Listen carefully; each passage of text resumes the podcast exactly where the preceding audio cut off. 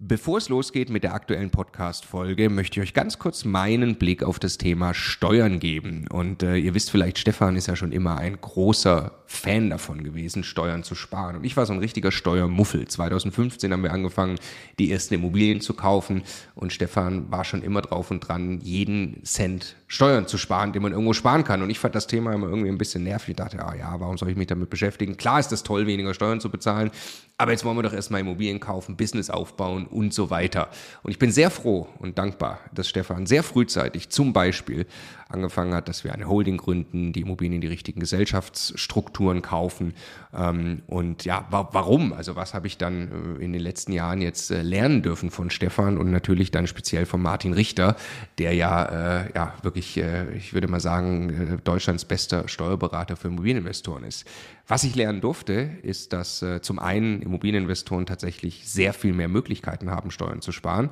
Das ist schon sehr eindrucksvoll, was man alles machen kann. Aber dann, und das ist der entscheidende Punkt, sind die gesparten Steuern ja pures Eigenkapital. Es geht also nicht nur darum, dass ich jedes Jahr x tausend Euro weniger Steuern bezahle, sondern es geht darum, dass ich dieses Geld als pures Eigenkapital, als Immobilieninvestor ja wieder ans Arbeiten bringe und sie mit zweistelligen Eigenkapitalrenditen einsetze.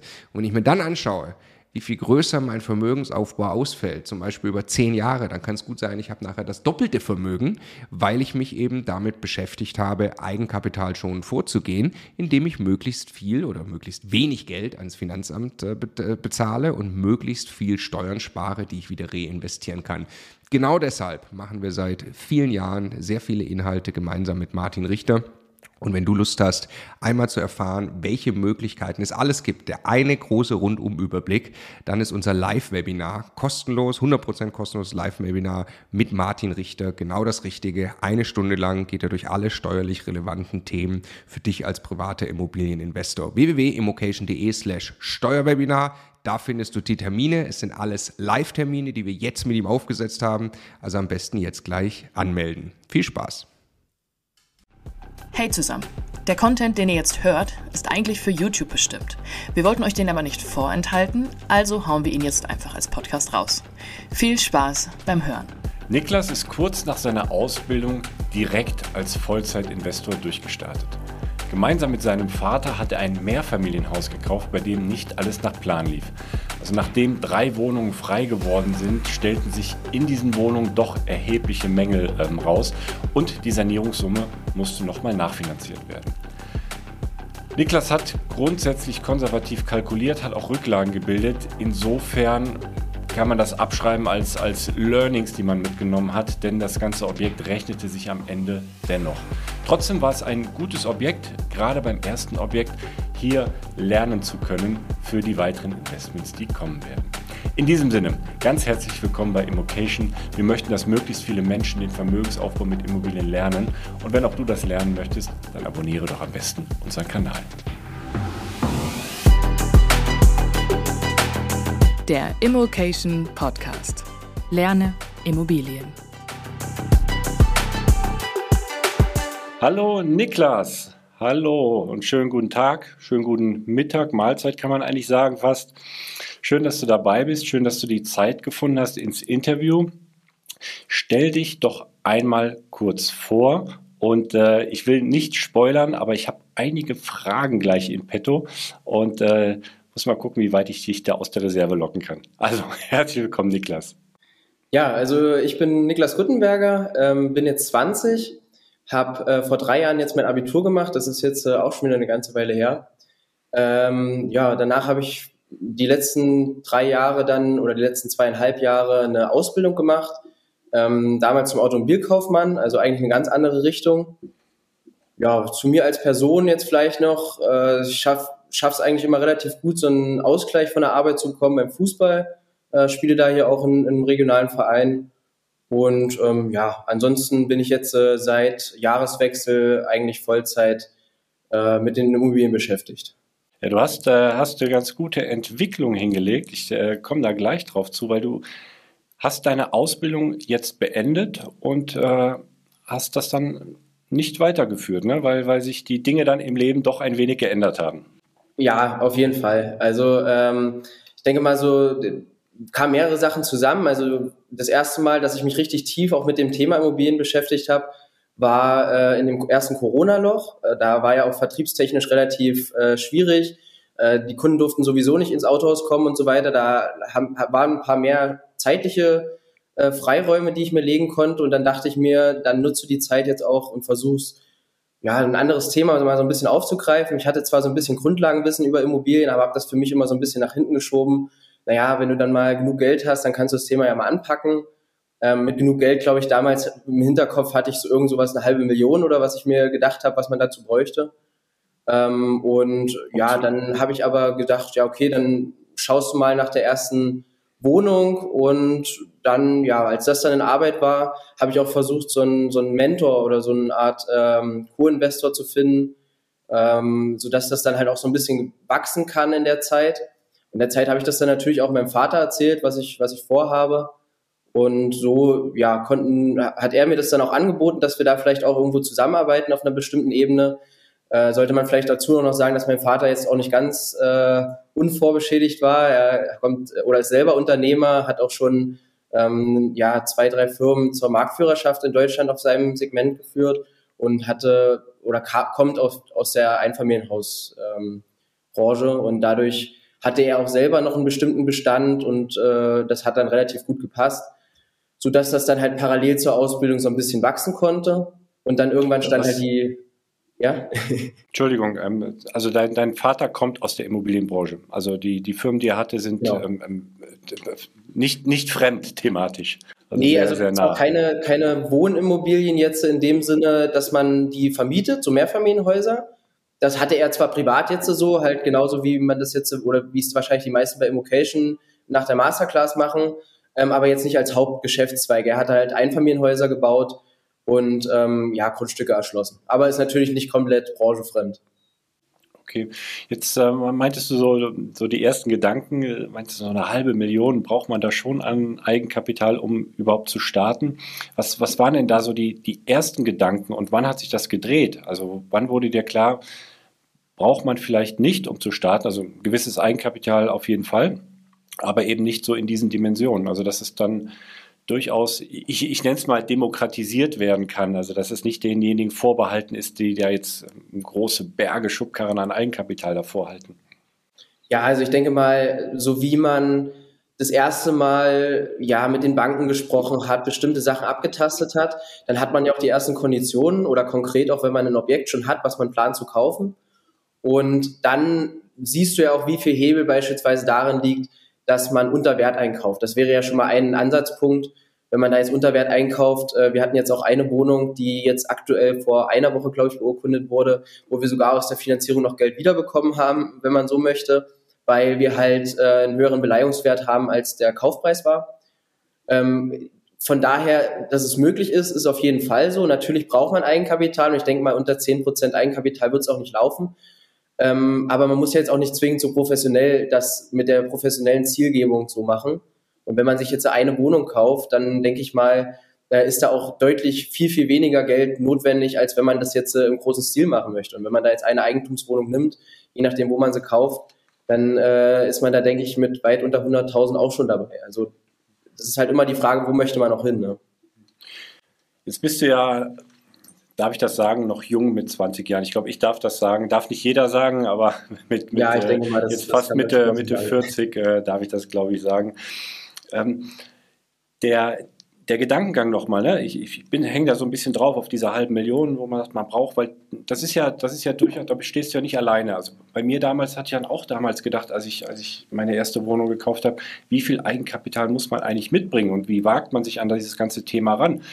Ähm, wodurch kam so der, der Gedanke, dass du sagst, ich möchte gerne was mit Immobilien machen, ich befasse mich damit und schlitter dann da so rein, weil ähm, du hättest ja auch deinen Vater fragen können und der hätte das wahrscheinlich auch recht schnell aufklären können dann.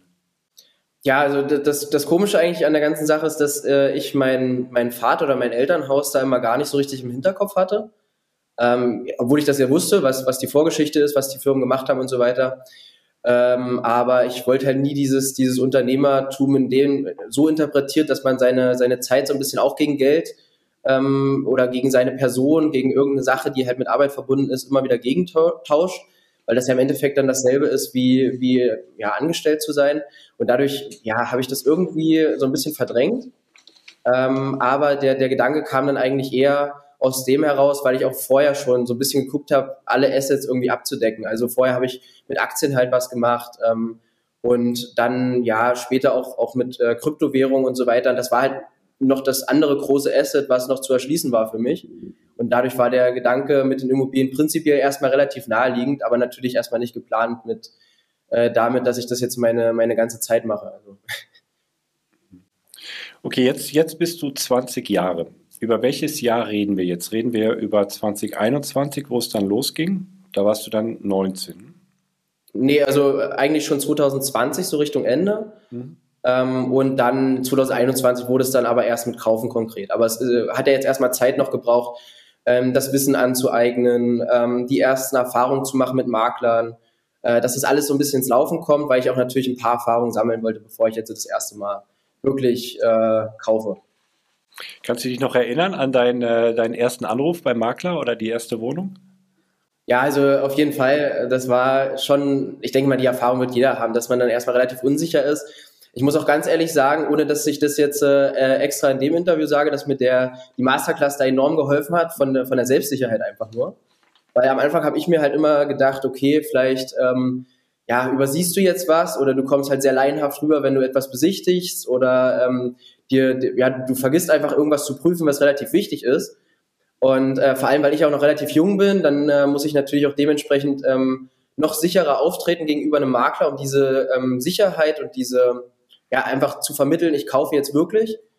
Und ähm, da, ja, da war es halt für mich das Wichtigste, erstmal dieses ganze Wissen irgendwie aufzubauen. Hm. Und äh, dein erstes Gespräch, da war dann diese Unsicherheit noch da, möglicherweise. Ja, auf jeden Fall. Also ich weiß nicht, inwiefern, wie stark man es mir angemerkt hat, aber es sind ja einfach die, die Frage überhaupt erstmal, was erfrage ich denn jetzt? Wie gehe ich da taktisch ran, dass ich am Ende den Zuschlag bekomme? Da waren ja noch äh, etliche Sachen, die man erstmal so für sich austesten muss. Hm. Ich hatte, ich, ich habe früher schon, schon mal ein paar Wohnungen gekauft gehabt, aber dann so, ähm, als ich Marc und Stefan 2017 kennengelernt habe und wir eine Serie gedreht haben, wo ich in Essen ein paar Wohnungen gekauft habe, ähm, da habe ich auch einen Makler angerufen und hat der Basti mir auch gesagt, jetzt rufst du da mal an und mal, und weil da war so die ersten Gespräche, ich weiß auch noch ganz genau, wie ich mich da ein bisschen rumgestottert habe und versucht habe, an meinem äh, Gesprächsleitfaden da irgendwie äh, ja, mich da entlang zu hangeln. Ja, auch das als, als kurzer Exkurs. Man kommt da nee, relativ also, schnell äh, rein. Das, dann, bei mir war das auch so, dass, äh, dass ich mir das auch so ein bisschen dann so weggelegt habe. So, das kannst du ja heute Nachmittag noch machen oder gegen Abend oder lieber dann die E-Mail zu schreiben. Aber wenn man dann halt doch mal angerufen hat, merkt man ja auch, dass äh, der Anruf dann doch vielleicht etwas effektiver ist, als äh, da mal kurz auf ImmoScout äh, zu schreiben, ich möchte die Immobilie haben. Okay. Du hast ein Objekt mitgebracht, ein Mehrfamilienhaus, das du dann angekauft hast. Erzähl mir und den Zuschauern und Zuhörern noch einmal, um was es da geht, wo sich das Objekt befindet und was es damit auf sich hat. Ja, also ähm, das war eines der ersten Objekte, ähm, zeitlich ein bisschen schwierig auseinanderzunehmen, weil das dann auch relativ zeitgleich war mit einer, mit einer Wohnung müsste ich jetzt gucken oder wir müssten definieren, was, wo, was man jetzt als erstes nimmt. Aber das war das erste Mehrfamilienhaus in jedem Fall. Äh, es war auch ein, ein, Paket, war vom selben Verkäufer sozusagen, waren zwei Flurstücken nebeneinander, die auch ja, geschlossen zusammenliegen. Äh, sind zwei Mehrfamilienhäuser. Das eine hat zwar nur drei Einheiten, das andere hat fünf. Äh, insgesamt aber dann doch schon ein relativ großes Investmentvolumen gewesen. Und das liegt im Süden von, von Leipzig in Röther. Das äh, ist aus meiner Sicht schon eine aufstrebende Region. Ich bereue den Kauf auch äh, nach wie vor nicht, aber wir, wir wollten ja gleich auch noch so ein bisschen auf die Schwierigkeiten auf dem Weg eingehen. Ja, Röther ist jetzt kein Vorort von Leipzig, sondern Röther ist eine genau. eigene, eigene Stadt. Hm? Richtig, genau. Hm, oder klein. Nee, ist, also wir brauchen ungefähr eine, eine halbe Stunde so bis nach Leipzig. Ähm, ja, also, beziehungsweise eine Dreiviertelstunde war es, glaube ich, bis zur Innenstadt, also wirklich Mitte von Leipzig. Ähm, sicherlich kriegt man das auch noch schneller hin, wenn man jetzt da einen Zug oder so nehmen würde, aber ja. Mhm. Okay, wie, äh, wie bist du rangekommen und, und warum Röther? Ja, also ähm, eigentlich habe ich klassisch am Anfang die, die ganzen Immobilienportale halt durchgeschaut und habe halt auch eigentlich meinen Fokus damals auch noch mehr auf Dresden gesetzt. Weil das von mir von der Entfernung her ungefähr dasselbe war. Und dann habe ich mich aber auch versucht, so ein bisschen an anderen Quellen zu bedienen. Zum Beispiel habe ich dann mich in Facebook-Gruppen und so weiter angemeldet für Off-Market-Objekte. Und da ist mir durch Zufall, das ist auch bis jetzt das einzige Objekt, durch Zufall dieses Objekt halt äh, zugekommen, ja, oder beziehungsweise habe ich da gefunden. Leipzig war jetzt regional für mich auch möglich und in Ordnung von der Entfernung und deswegen habe ich mir das dann noch näher angeschaut und habe halt ein bisschen mehr Zeit da investiert, diesen, dieses Gebiet südlich von Leipzig für mich zu erschließen, damit ich die nötigen Informationen habe. Und dann kam das auch relativ schnell zu einer Besichtigung und ich habe auch geschafft, der einzige Käufer oder Kaufinteressent nachher zu sein, wo es dann konkreter wurde. Die äh, Facebook-Gruppe, wie, wie, äh, wie heißt die? Also ist es, macht, macht das Sinn, da ähm, sich in diesen Off-Market-Gruppen anzumelden? Also für dich ja schon. Ne? Also ist das so zeitintensiv ja, oder? Also ich, ich denke, ich denke für die für die meisten Menschen wird es wahrscheinlich Sinn machen, vor allem am Anfang. So war es bei mir eigentlich auch weil nachher, umso mehr man sich sein, ja, sein, sein Akquise-Netzwerk aufgebaut hat, wie auch immer man es nennen möchte, und seine Maklerkontakte etc., äh, umso mehr kommt ja auch so schon rein, sodass ich jetzt, ich würde sagen, es ist kaum noch Zeit. Gut, ich habe das später auch noch anders automatisiert, da können wir vielleicht später auch noch drauf, drauf eingehen, aber ähm, von der Sache her investiere ich jetzt kaum noch Zeit direkt in die Akquise so, und äh, da kommt dann doch halt das ein oder andere dann mal über einen Makler rein. Aber für den Anfang auf jeden Fall, kann, kann auf jeden Fall Sinn machen. Das Problem ist halt nur bei den meisten Gruppen, dass das nicht regional begrenzt ist. Und dann muss man sich halt immer die rauspicken, die für einen überhaupt in Frage kommen. Und für dich kam jetzt, äh, ich, ich muss mal gucken, Röter, Röter in Frage. Genau. Also ich habe für mich gesagt, dass ich jetzt eigentlich in den ersten Jahren nur im, im Osten von Deutschland sozusagen investieren will. Eigentlich am besten irgendwie zwischen ähm, ja, zwischen Dresden-Leipzig der Linie im Süden und oben vielleicht noch ein bisschen nördlicher als Berlin, äh, weil das halt von uns, von Lutherstadt-Wittenberg aus relativ gut zu erreichen ist. Du sagst gerade Wittenberg, ne? das sind die, äh, die Thesen, die dort angeschlagen worden sind Richtig, von, genau. von Luther. Und äh, Wittenberg selbst hast du nicht in die, in die engere Auswahl ähm, damit einbezogen? Doch, also wir, wir investieren auch an, an anderen Standorten. Ich habe jetzt äh, von meinen aktiven Projekten von, von Fix and Flip, wenn man es so nennen möchte, äh, vor allem Berlin. Das liegt aber auch vor allem daran, dass ich jetzt in Berlin wohne und das halt sich einfach anbietet, den Markt dann für sich auch mitzunehmen. Aber Bestandsobjekte haben wir vor allem Halle, dann halt ja, wie gesagt, das auch in, in Röther und äh, auch in, in Lutherstadt-Wittenberg. Mhm. Äh, das auf jeden Fall in, äh, auch wenn ich nicht zu viel Werbung machen möchte, damit äh, hier die Konkurrenz nicht stärker wird, aber es ist kein, kein ganz ungünstiger äh, Standort. Okay, okay. Ich, ich wollte es noch mal wissen, um, um so ein bisschen ein, einzuordnen, wie, wie ich jetzt, ob du jetzt nur auf Röther äh, bist oder mhm. eben auch im, im Umfeld und deinem Heimatort. Okay, zurück zum äh, Objekt, zum Mehrfamilienhaus.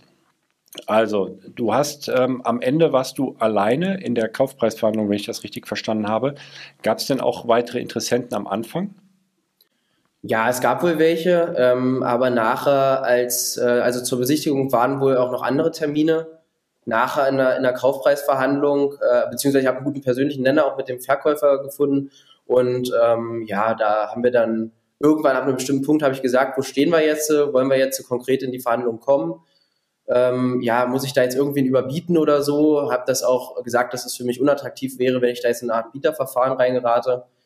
Ähm, und dann nachher war ich auch eigentlich der Einzige, der wirklich noch ja, diesen Kontakt die ganze Zeit hatte, den Preis genau zu verhandeln. Mhm. Also es war Verhandlungsspielraum da. Du konntest dann als ja, Einziger, ja. Ich hatte, ähm, ich habe ursprünglich äh, auch meinen Finanzierungsberater genutzt, vor allem um die ersten Bankkontakte zu knüpfen. Wir hatten zwar jetzt hier bei uns vor Ort in Lutherstadt-Wittenberg auch schon gute Bankkontakte, ähm, aber halt alles, was so ein bisschen überregional oder regional in den Investmentstandorten dann ist. Ähm, und der äh, Finanzierungsberater hat auch Psychologie studiert und äh, hat mir dann so ein bisschen auch unter die Arme gegriffen, äh, zu sagen, wie ich das jetzt psychologisch gut aufbaue. Das hat mir, denke ich, am Ende auch ein bisschen geholfen. Ich hätte es mir, glaube ich, sonst nicht getraut, halt ähm, ja über 100.000 erstmal im ersten Gebot unter dem äh, unter dem Kaufpreis, der im Exposé stand, zu gehen. Aber ja, gut, der Mut hat sich dann äh, gelohnt am Ende. Okay, dann äh, lass, lass, mal in die Zahlen einsteigen. Was, was war denn der Kaufpreis, der im Exposé stand? Also die hatten 610.000 für die ähm, für die beiden Mehrfamilienhäuser ähm, geboten oder halt gesagt, dass es der der fixe Preis war am Anfang. Ähm, ja, der Vollständigkeit halber, es ist auch ein Vorderhaus und ein Hinterhaus, das andere dann noch. Also es ist ein Dreifamilienhaus und dann halt nochmal diese beiden äh, Häuser auf dem, auf dem Nachbargrundstück. Ja, und äh, nachher beim, bei der Verhandlung sind wir dann aber ähm, bei 540.000 gelandet. Mhm. Und ähm, das sind, du hast gesagt, fünf und drei Wohnungen, ne? fünf in dem einen Haus, drei in dem anderen. Genau. Also acht, acht Wohnungen, ja. Richtig. Beziehungsweise acht Einheiten, eine Einheit ist auch noch Gewerbe. Also da ist unten ein Online-Shop drin. Ah, okay. Und auf, äh, auf Quadratmeter bezogen, jetzt muss man sagen, Wohn- und, und Gewerbefläche dann gemeinsam dann ab. Richtig. Also die Gewerbefläche sind insgesamt nur 100 oder was heißt nur 100, sind 100 Quadratmeter. Äh, insgesamt haben die beiden Häuser zusammen 498 Quadratmeter, also sagen wir mal knappe 500 Quadratmeter. Und bei der, bei der Verhandlung, also du hast 100.000 unter dem ähm, gewünschten Preis abgegeben und darauf hat der Verkäufer sich dann noch nicht eingelassen, sondern ihr habt euch dann bei 540 getroffen. Ne? War das also ja. so ein Ping-Pong-Spiel oder hat er dann gesagt, nee, komm, 540 und du hast gesagt, komm, äh, äh, machen wir einen Deckel drauf? Nee, also es war wirklich, ähm, äh, wir hatten gesagt, wir wollen halt jetzt einmal telefonieren und das dann, also wir hatten uns da schon sozusagen einen Telefontermin gelegt und gesagt, wir wollen jetzt wirklich konkret Nägel mit Köpfen machen im Telefonat. Und ähm, ja, so war es dann auch. Wir haben, ich bin halt erstmal reingegangen, glaube ich, weiß gar nicht mehr, mit 505.000 oder vielleicht waren es auch 510, das weiß ich jetzt nicht mehr so genau. Und er hat dann natürlich gesagt, dass das gar nicht geht und naja, wie es halt klassisch dann ist, ne, mit er irgendwas mit 580 oder so dann erstmal weiter und hat sich das halt irgendwann in die Richtung eingependelt. Und ähm, ja, ich denke mal, heutzutage würde, würde ich, glaube ich, auf einen noch niedrigeren Preis gehen.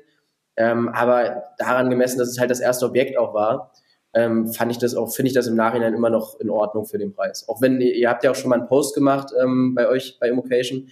Da kommen natürlich immer so ein bisschen polarisierende Reaktionen drauf. Ne? Manche, die es sehr gut finden, manche, die es sehr schlecht finden.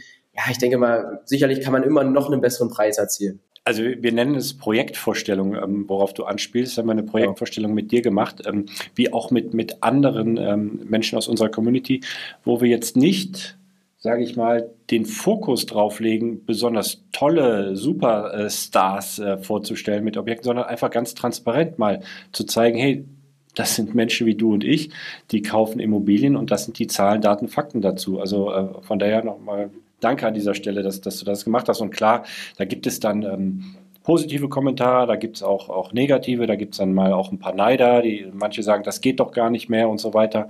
Ähm, aber ich sag mal, unser, unser Ansehen ist einfach Transparenz, das einfach mal zu zeigen, was eigentlich geht und die Bewertung gut oder schlecht obliegt dann dem, dem Einzelnen. Das ist dann ja auch sehr individuell.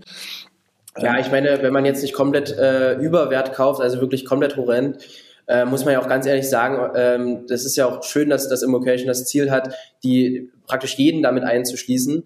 Und äh, das ist ja trotzdem ein Vermögen, was geschaffen wird, was sich dann ja auch zum großen Teil selber über den Leverage-Effekt abzahlt. Also ähm, da ist sowieso die Frage, ob das dann der, der Kernpunkt ist, worüber man sich unterhalten sollte. Ne? Ja, ja.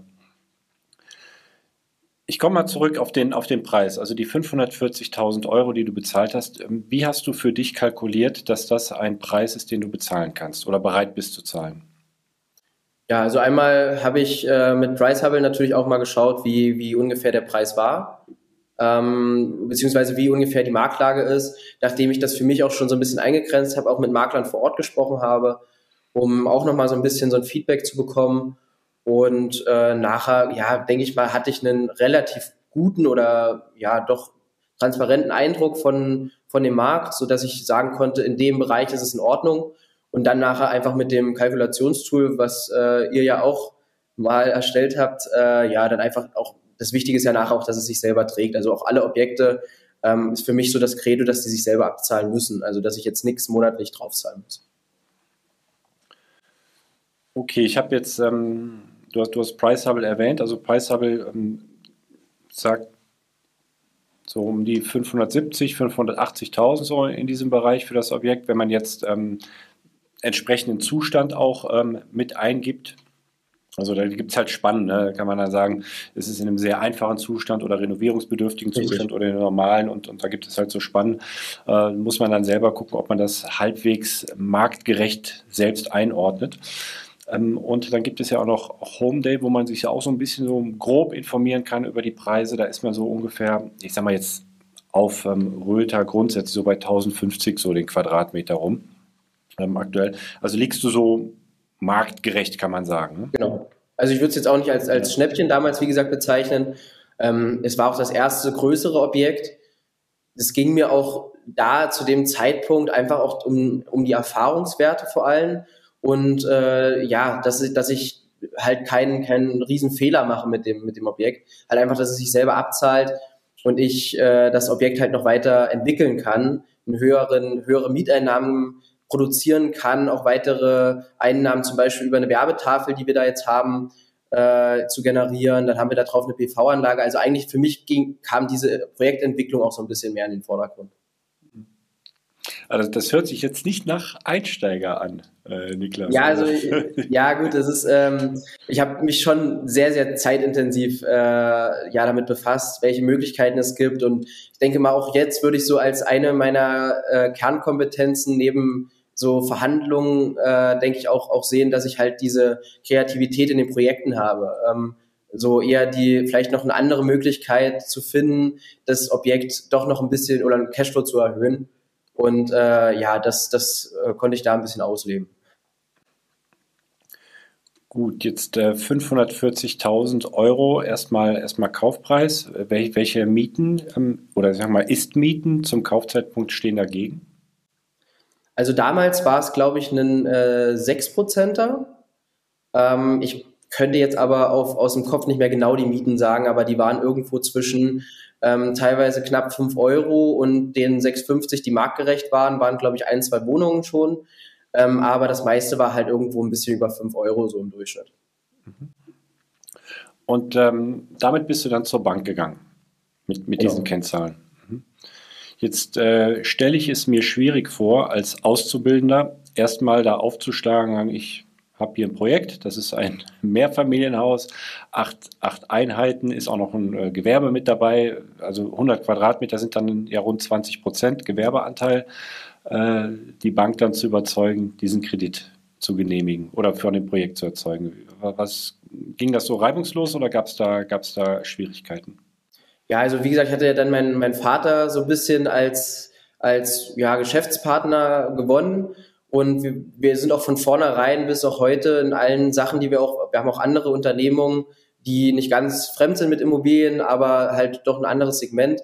Da haben wir eigentlich immer gesagt, dass von vornherein das natürlich auf beidseitige Gewinnerzielungsabsicht abzielt. Also es ist jetzt nicht so, dass ich gesagt habe, ich brauche jetzt mal ein bisschen Spielgeld und äh, investiere in Immobilien, ähm, aber trotzdem sind wir halt zusammen aufgetreten, vor allem natürlich vor den Banken, weil es natürlich dumm gewesen wäre, da jetzt äh, äh, ja entweder noch, also schlechtere Konditionen wäre ja fast noch gut gewesen, aber ich denke mal, ich wäre in dem Zeitpunkt äh, ja nicht wirklich finanzierbar gewesen, weil ich zwar Eigenkapital gehabt hätte, um eine Wohnung zu kaufen, aber nicht ähm, nicht das nötige, den, die nötigen monatlichen Einnahmen, um dann halt so einen Kredit abzudecken, wenn der mal irgendwie auseinanderplatzt.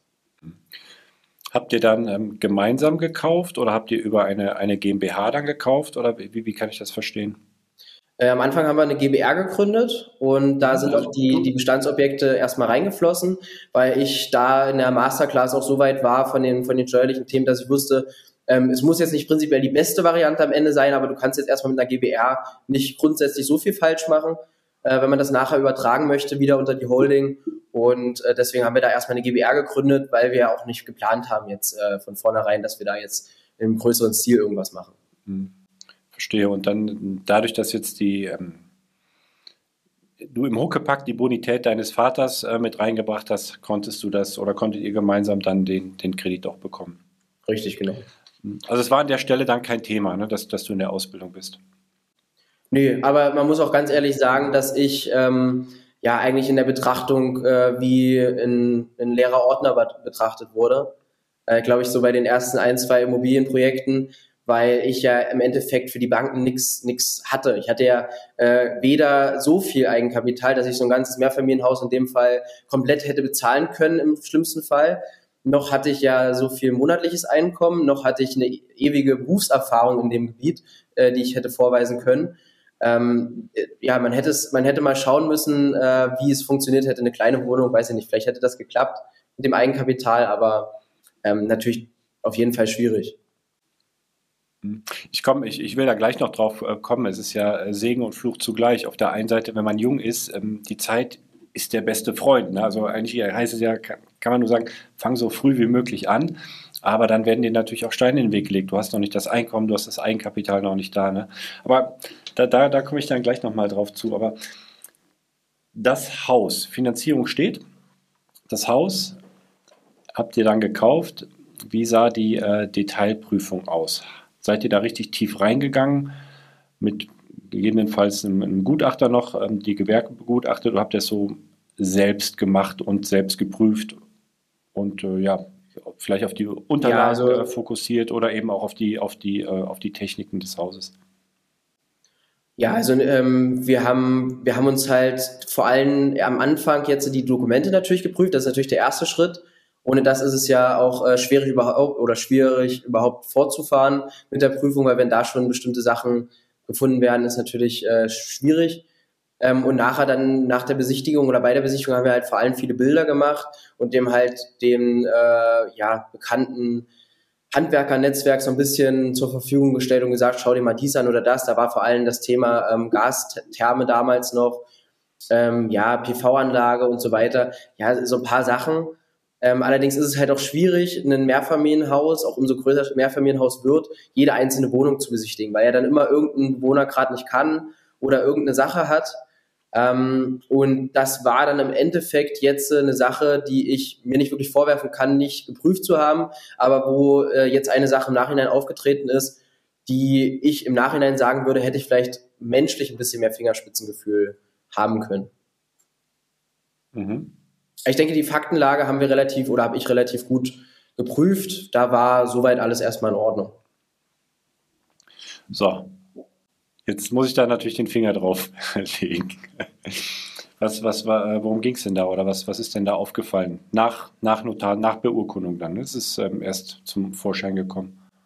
Genau, also ähm, da haben die ursprünglichen Eigentümer von dem Objekt, also die Vor Voreigentümer sozusagen, ähm, vorher noch drinnen gewohnt in dem Dreifamilienhaus. Da die das Geld damals halt haben wollten für das Haus, allerdings noch ein halbes Jahr drin wohnen wollten, äh, nachdem wir das halt gekauft hatten, beziehungsweise es war, glaube ich, nee, es war nicht mal ein halbes Jahr, war vielleicht ein Vierteljahr, wo sie noch drin gewohnt haben.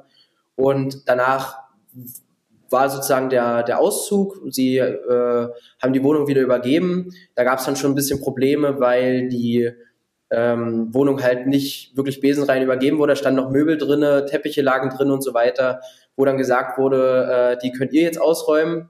Das war dann so ein bisschen das erste interessante äh, Thema, was ich da hatte, was ich ja auch, so eine Sache hatte ich ja vorher eigentlich auch noch nicht.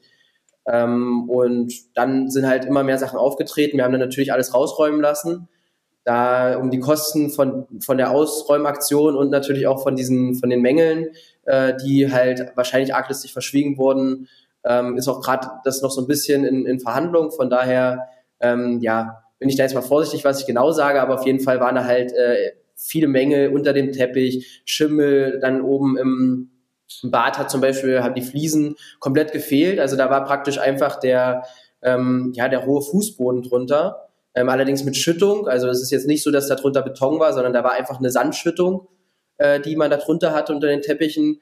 Ähm, so Sachen, die halt ähm, einem auf jeden Fall auffallen, wenn man drin wohnt, dass man nur Sand in seinem Bad hat zum Beispiel. Und äh, die Sachen müssen, mussten natürlich dann irgendwie behoben werden. Und bei der Besichtigung wart ihr nicht drin oder ist es da ähm, nicht, nicht aufgefallen? Nee, wir haben, äh, wir haben zwar mal reingucken können in den, in den Flur, äh, die, die Leute haben aber damals vorgegeben, halt ein großes Problem wegen Corona zu haben, also äh, eine sehr starke Angst, sich anzustecken, was ich ja prinzipiell auch absolut verstehen kann. Ähm, wir haben dann auch angeboten, ob es in Ordnung wäre. Wir würden halt äh, mit FFP2-Maske reingehen, alles vorher lüften, hinterher lüften. Ähm, oder sie geben einfach mit einem WhatsApp-Anruf äh, mit, mit der Kamera oder FaceTime, wie auch immer, äh, halt durch, sodass wir uns halt einen Überblick verschaffen können.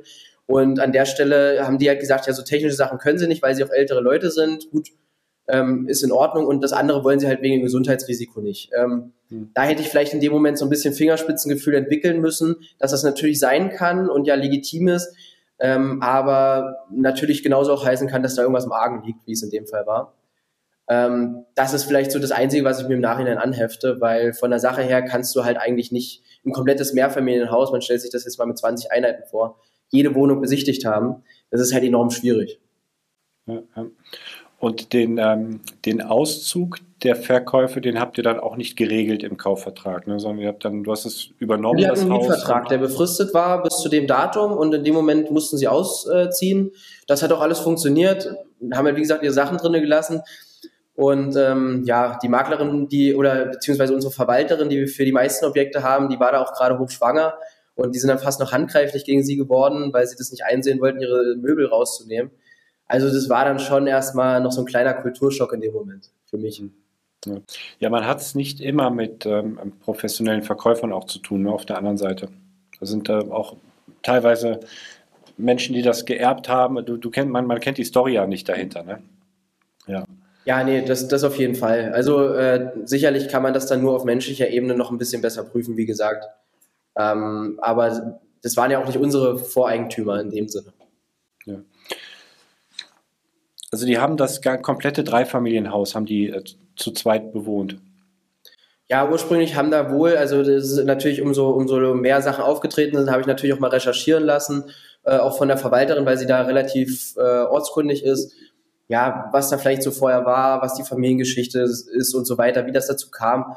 Und äh, wohl haben da noch äh, Verwandte drin gewohnt vorher mit, aber halt ein, zwei Jahre vor Auszug dann nicht mehr sodass dann halt eigentlich von den drei Wohnungen zwei eigentlich leer standen de facto und äh, nur noch eine wirklich effektiv bewohnt wurde. Du hast ja jetzt eben ähm, schon so ein paar Mängel aufgezählt. Ähm, kannst, du, kannst du sagen, welchen, welchen Umfang das hatte? Also ähm, erstmal die Schätzung, was auf dich zukommt, was du da äh, machen musst, wie viel Geld du da noch reinstecken musst und äh, ja, was es dann geworden ist und was so die schlimmsten Sachen waren. Ja, also äh, wir sind gerade mittendrin oder sagen wir mal so ein bisschen über die Hälfte. Ähm, das hat sich dann nämlich doch noch relativ stark gezogen, ehe man alle Handwerker zusammen hatte. Ähm, ja, und äh, es werden am Ende wahrscheinlich so um die 65.000 Euro sein, die wir komplett nachfinanzieren konnten. Auch das Objekt mitbeleihen konnten, Gott sei Dank. Also wir mussten da jetzt kein anderes Objekt für beleihen oder ähm, ja, irgendwelches Geld abtreten oder so. Da hatten wir in dem Moment noch Glück, dass die Bank das auch höher eingeschätzt hat als den Wert. Ähm, ja, aber natürlich ist der Puffer jetzt im Endeffekt, äh, beziehungsweise der Cashflow nahe Null dann danach, weil äh, ja, das natürlich schon nochmal eine, eine Belastung von den, von den äh, Finanzierungskosten ist. Kommen wir, kommen wir mal zu den, ähm, zu den Finanzierungskosten. Wie, wie hast du es denn finanziert? Und dann sagst du, ihr habt euch nochmal auf eine Nachbeleihung einigen können für die, für die Sanierungskosten. Dann. Ne? Also ja. macht ja eine Bank eigentlich ungern, ne? so relativ am Anfang schon eine Nachbeleihung. Also die Nachbeleihung war lustigerweise auch bei einer anderen Bank, muss man dazu sagen, ähm, weil wir haben die ersten, ich denke mal, die, die Banknamen kann man ja nennen, oder? Ähm, die äh, Commerzbank war halt erst unser erster Ansprechpartner und dann haben wir aber bei den nächsten Objekten sind wir auf die Sparkasse, bei unserer regionalen Sparkasse zugegangen, da wir da gute Kontakte hatten und sich das dann auch angeboten hat, auch von den Konditionen her. Die Commerzbank hatte dann noch ja später immer mehr Probleme, wenn so Wohnungspakete waren, dann mussten sie jede Wohnung einzeln äh, beleihen und, und als Finanzierungsvertrag machen. Und äh, eine Wohnung unter 100.000 ist ja immer nicht wirklich attraktiv in der Finanzierung. Und wenn man das dann nicht bündeln kann, ist das dann halt irgendwann rausgefallen. Und äh, dadurch, dass wir dann eh äh, der Sparkasse gesagt haben, wir werden jetzt mit euch noch ein paar Deals machen, äh, denke ich mal, war da auch eine, eine größere Redebereitschaft, dann äh, da ja vielleicht auch noch eine Möglichkeit zu finden. Mhm. Dann äh, gib mir mal ein Gefühl. Ähm, das, das Objekt hat dann die ähm, äh, zunächst die Commerzbank finanziert, ne? Genau. Mhm. Zu, zu, zu welchem Zins und zu welcher, ähm, ja, zu welcher Beleihung? Also ähm, die, wir hatten für, für beide Kredite, beziehungsweise nee, für, also ja, äh, für, für den ersten Kredit, der normale Kaufkredit sozusagen, waren es 1,48 Prozent äh, Zinsen. Ähm, ja gut, haben wir natürlich hinterher immer bessere Konditionen bekommen noch, weil äh, dann wir auch die Erfahrung und so weiter mit vorweisen konnten. Damals war das halt äh, das Beste, was wir bekommen konnten und hatten zwei Prozent Tilgung. Jetzt nachher bei dem anderen, äh, bei der Nachbeleihung hatten wir, glaube ich, irgendwas mit äh, 3,1 Prozent oder so Zinsen. Ähm, ja, und äh, Tilgung weiß ich gar nicht, ob wir da gerade zwei, zweieinhalb oder drei hatten. Ähm, das, das könnte ich jetzt aus dem Stegreif gar nicht sagen. Hm. Ja, ja. Also ist die, die, die, Kalkulation, wenn du sagst, du hast mit 6% äh, da eingekauft zunächst, ähm, da ist nicht mehr, ist ja nicht mehr viel Luft. Und so meint es ja gerade, ähm, das hat aber da war es ja noch nicht entwickelt, muss man dazu sagen. Ja. Also ähm, danach kamen ja die Werbetafeln noch, danach kamen noch äh, neue Mieter rein, danach kam äh, noch eine Mieterhöhung. Ähm, also danach wurde ja sozusagen erstmal noch Luft verschaffen, die aber schon eingeplant war sozusagen. Ähm, natürlich war das, was dann äh, wieder kam, um das aufzufressen, nicht eingeplant, aber ähm, zumindest sieht man da, wie wichtig der Puffer halt nachher ist. Ja. Du bist dann, meinst du jetzt gerade, Cashflow auf, ist auf Null runtergefallen, sozusagen aus, aus dem Objekt, wo vorher Luft drin war, durch die, durch die Sanierung ist der jetzt raus. Wo, wo stehst du jetzt? Wo, wie läuft das jetzt aktuell, jetzt mit der neuen Vermietung? Ja, also man muss ja sagen, Cashflow für mich oder den Cashflow, über den ihr immer sprecht, ist ja auch immer nach allen Rücklagen und, äh, und so weiter. Definitionssache, ja. Genau, das ist ja eine Definitionssache und für mich ist der Cashflow auch wirklich, nachdem ich äh, meine Rücklagen gebildet habe, die angemessen sind dafür. Ähm, ja, und da ist unser Cashflow jetzt, glaube ich, irgendwas äh, 15, 20 Euro oder so. Ich habe es jetzt aber nicht ausgerechnet, wenn ich die ganzen Rücklagen als Gewinne sehen würde wo man dann landen würde, das, das könnte ich jetzt aus dem Stegreif nicht sagen. Aber wir hätten dann, wenn das durch ist und äh, das alles so läuft, hätten wir halt 7,3 Prozent ungefähr an Mietrendite, was dann auf jeden Fall noch in Ordnung wäre. Wenn die, wenn die Wohnungen, die jetzt gerade noch ähm, genau. wieder hergerichtet werden, dann auf den Markt kommen genau. vermietet werden. Ja. Ähm, bist du zuversichtlich, so was, was die äh, Mietnachfrage angeht, nach, nach Wohnraum in, in dem Ort? Ja, also der, die, die Region an sich ist, äh, ist relativ in Ordnung. Ich denke, man kann momentan nur so ungefähr 6,50 Euro, vielleicht wenn es gut läuft, 7 Euro erzielen auf den Quadratmeter. Ähm, allerdings sind, ist das eine ehemalige Kohleabbauregion und da entstehen jetzt gerade etliche Seen ringsherum und die, die Immobilienpreise steigen da halt auch enorm. Das war auch so ein bisschen der Hintergedanke an dem Investment. Äh, und ich denke mal, jetzt für den Moment wird es halt irgendwie, wie gesagt, auf 6,50, 7 Euro hinauslaufen. Äh, aber ich mache mir da für die, für die nächsten Jahre, ehrlich gesagt, von der Vermietbarkeit her eigentlich gar keine Sorgen. Ja, und das, das Objekt ist jetzt auch erstmal hergerichtet, ne? zumindest ähm, der, der Großteil des Objektes. Genau. Ich weiß, das ist halt sehr immer objektbezogen. Die Frage aber trotzdem bezüglich der Rücklage, ne? weil du hast es ja betont auch und finde ich genau richtig, die Rücklage da großzügig zu bemessen und eben nicht in die Cashflow-Betrachtung erstmal reinzunehmen. Wie, wie, wie bemisst du die Rücklage jetzt? Hast du ja drei Wohnungen wiederhergestellt, saniert. Ähm, machst du da dann weniger Rücklage oder sagst du da, ich, ich kalkuliere da in der, in der Jahresmiete möglicherweise oder halben Jahresmiete oder, oder legst du pro Quadratmeter was zurück? Wie, wie ja, also ich habe das, ich hab das äh, eigentlich dann wirklich bis jetzt auch beibehalten, dass ich da euer, äh, euer Kalkulationstool nutze. Und da müsste ich jetzt gerade mal schauen. Es geht auf jeden Fall auf den Quadratmeter.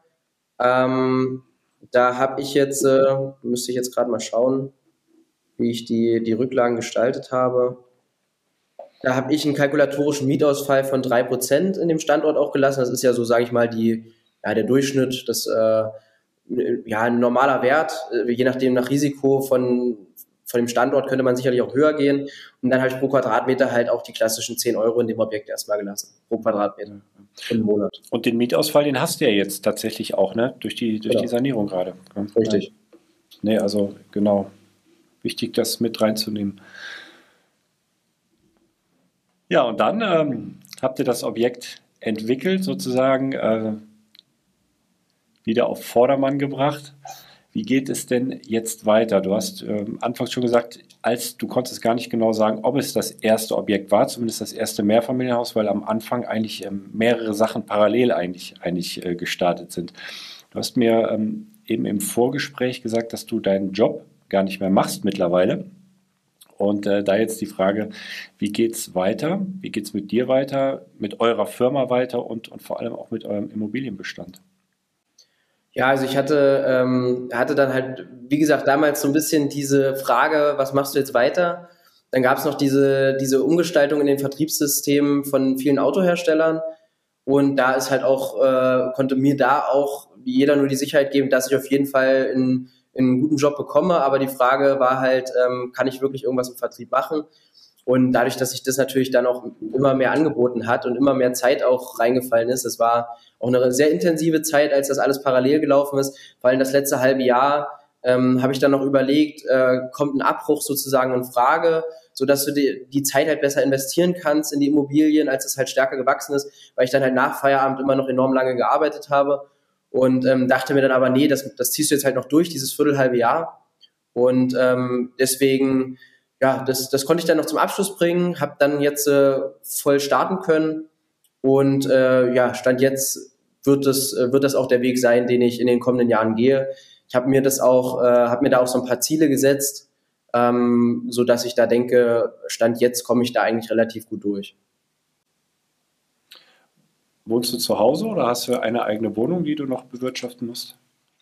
Ja, nee, ich äh, habe noch eine Wohnung, ähm, wohne in Berlin. Vorher äh, während der Ausbildung oder den Großteil der Ausbildung, äh, außer Richtung Ende hin, habe ich auch noch bei meinen Eltern gewohnt. Einfach auch, um das Geld sinnvoller ja, zu nutzen.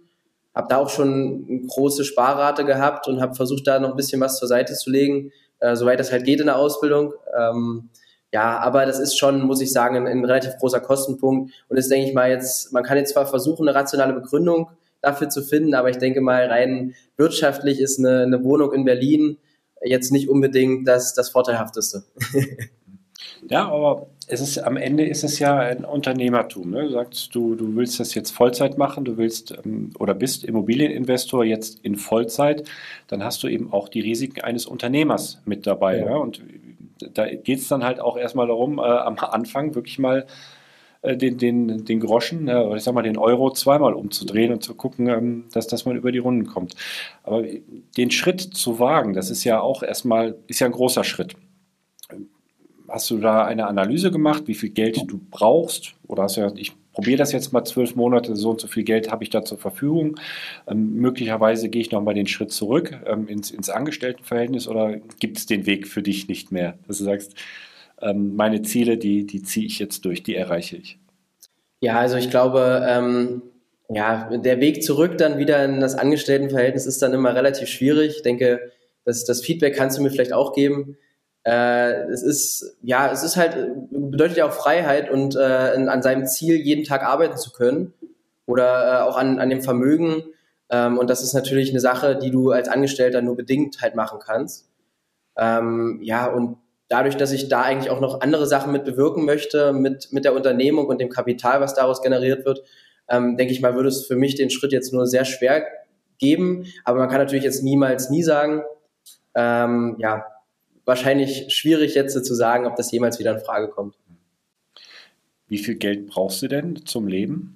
Ach ja, genau, das war ja noch die andere Frage. Ähm, ja, ich, generell habe ich mir gesagt, dass ich auch von, von der GBR am Anfang und auch jetzt von der Unternehmung so wenig Geld wie, wie möglich eigentlich nehmen möchte, weil ich das eigentlich thesaurieren möchte und jetzt das Wachstum auch am Anfang so stark wie möglich äh, voranbringen möchte. Und ähm, wir haben dadurch, dass wir das jetzt so ein bisschen wie eine Art, äh, ja gut, Startup ist ein falscher Begriff, aber vielleicht so als wie eine Unternehmensneugründung war es im Endeffekt jetzt nochmal, haben wir gesagt, äh, okay, wir, wir gucken halt, wie schnell es sich selber trägt haben, äh, oder mein Vater hat auch das Ziel, halt sein Coaching voranzutreiben, aber sich davon auch ein bisschen unabhängiger zu machen. Äh, er arbeitet ja, wie gesagt, weiterhin jetzt äh, in seinen Unternehmensberatungen und äh, ich versuche das halt jetzt so, so schnell wie möglich, ähm, ja, so viel Gewinn wie möglich halt natürlich zu machen, wie jeder Unternehmer. Ähm, aber natürlich Fakt ist, dass man erstmal eine Zeit am Anfang überbrücken muss bei Immobilien. Da, wenn ich jetzt in einen Flip ich anfange, äh, je nachdem, wie umfassend die, die Maßnahmen sind, dauert das halt auch dann mal ein Viertel, halbes Jahr oder ja, wahrscheinlich eher irgendwas dazwischen. Ähm, und in der Zeit hast du ja auf jeden Fall keine Gewinne. Ne? Und äh, diese Zeit muss man in jedem Fall überbrücken können. Mhm, da, da, darauf zielt dich, zielt dich ab. Also du kannst jetzt aus der Tätigkeit selbst noch nicht äh, deinen Lebensunterhalt bestreiten.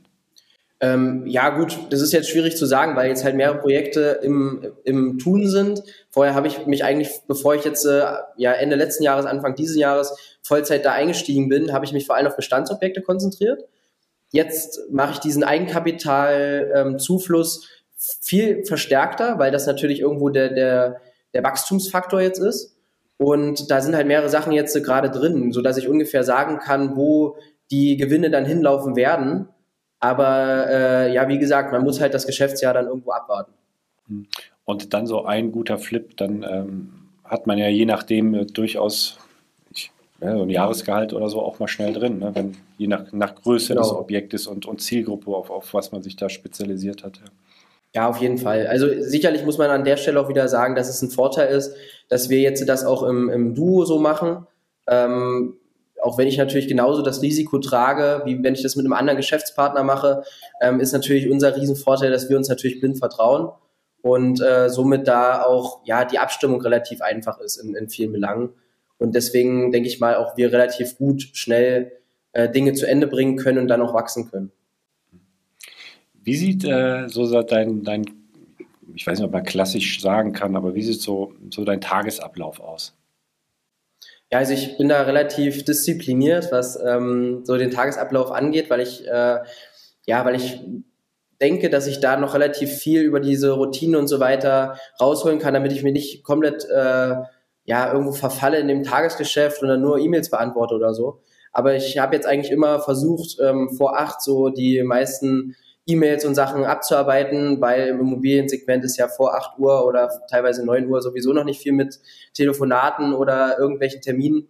Und ähm, ja, ansonsten muss ich sagen, es ist echt relativ flexibel gehalten. Wir haben jetzt immer gesagt, dass wir einmal die Woche alles zusammenkommen hier ähm, in unserer Unternehmenszentrale, aber ansonsten ähm, ist es wirklich immer da, wo gerade ja die, die Arbeitszeit am sinnvollsten eingesetzt ist. Da bin ich dann auch. Jetzt habe ich noch, noch eine Frage, die, die mich brennt interessiert, die sich aber wahrscheinlich auch einordnen lässt in eure Unternehmensgruppe. Aber was, was mich jetzt so speziell interessiert, wenn, wenn man dich jetzt als Person mal loslöst, ähm, welche Vorteile siehst du oder hast du vielleicht schon in der Realität festgestellt, ähm, aufgrund, ja, dass du noch, dass du gerade 20 Jahre bist, vom, vom Auftreten her und dann natürlich auch die, äh, den Gegenpol. Ähm, ja, welche Nachteile hat das möglicherweise auch? Ja, also ich denke mal, ein Marktvorteil, den ich mir sichern kann, ist, dass es nicht sehr viele Konkurrenten auf dem Markt gibt in meinem Alter. Ähm, auch umso höher die Summen werden, auf jeden Fall ist das dann relativ wenig. Ähm, somit kann ich vielleicht ähm, ja den, den Esprit noch so ein bisschen aus den jungen Jahren mitbringen, vielleicht auch so ein paar neue Technologien oder Sachen, die bei uns jetzt ein bisschen präsenter sind. Ähm, ich habe mir da auch sehr starken Fokus auch auf Nachhaltigkeit gesetzt, habe gesagt, dass es halt ähm, äh, ja für, für uns auch einfach eine, eine Aufgabe ist, auch als, als Sektor in den Immobilien da den, den, das Portfolio nachhaltig zu gestalten.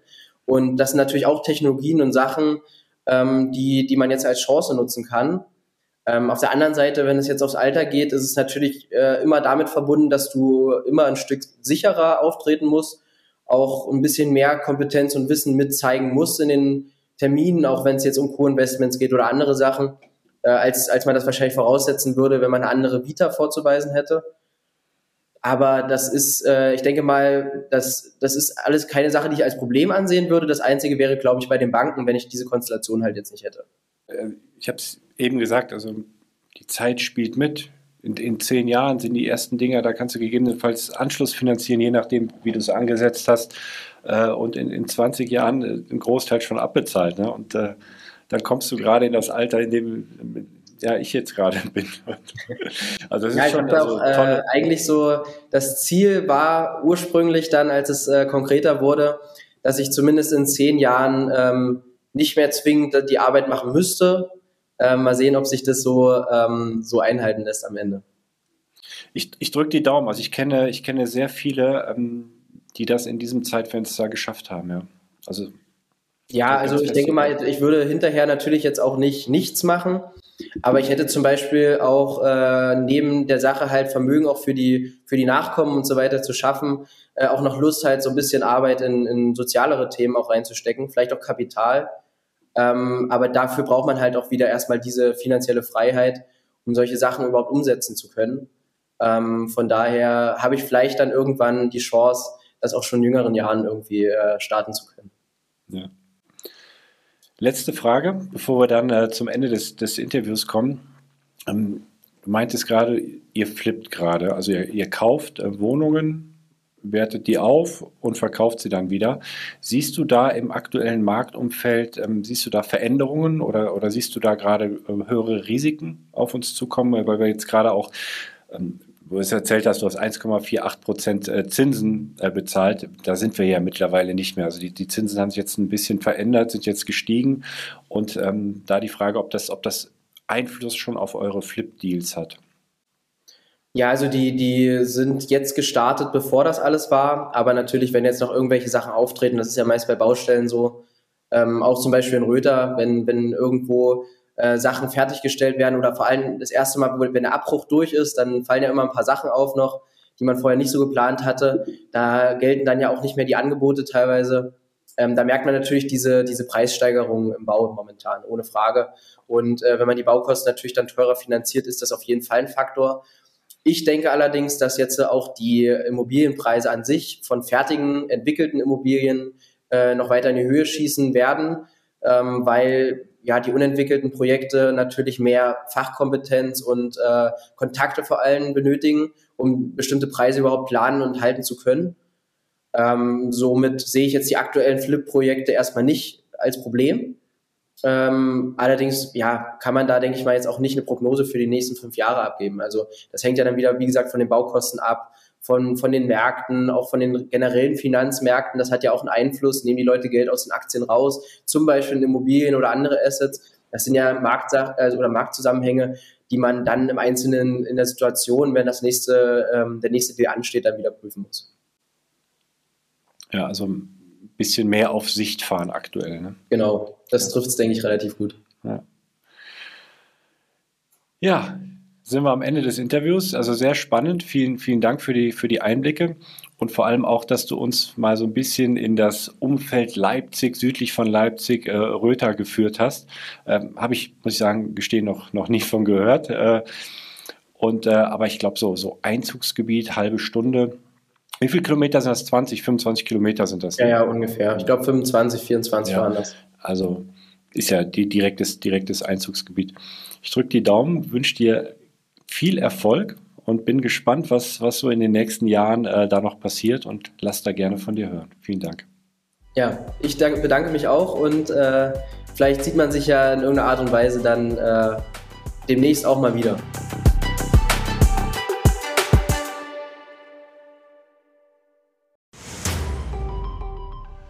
Jetzt nochmal der Hinweis, bevor ihr die nächste Folge weiterzieht, auf unser Steuerwebinar. Live mit Martin Richter, also dem Steuerberater für Immobilieninvestoren in Deutschland. Äh, wirklich live, also genau diese Termine. Und äh, es wird einen Überblick geben über all die großen Möglichkeiten, als Immobilieninvestor Steuern zu sparen beim Bestandsaufbau, aber auch wenn man schon Vermögen hat, was man im Bestand sortieren kann, um einfach mehr Geld übrig zu behalten, wie man Vermögen weitergeben kann und so weiter.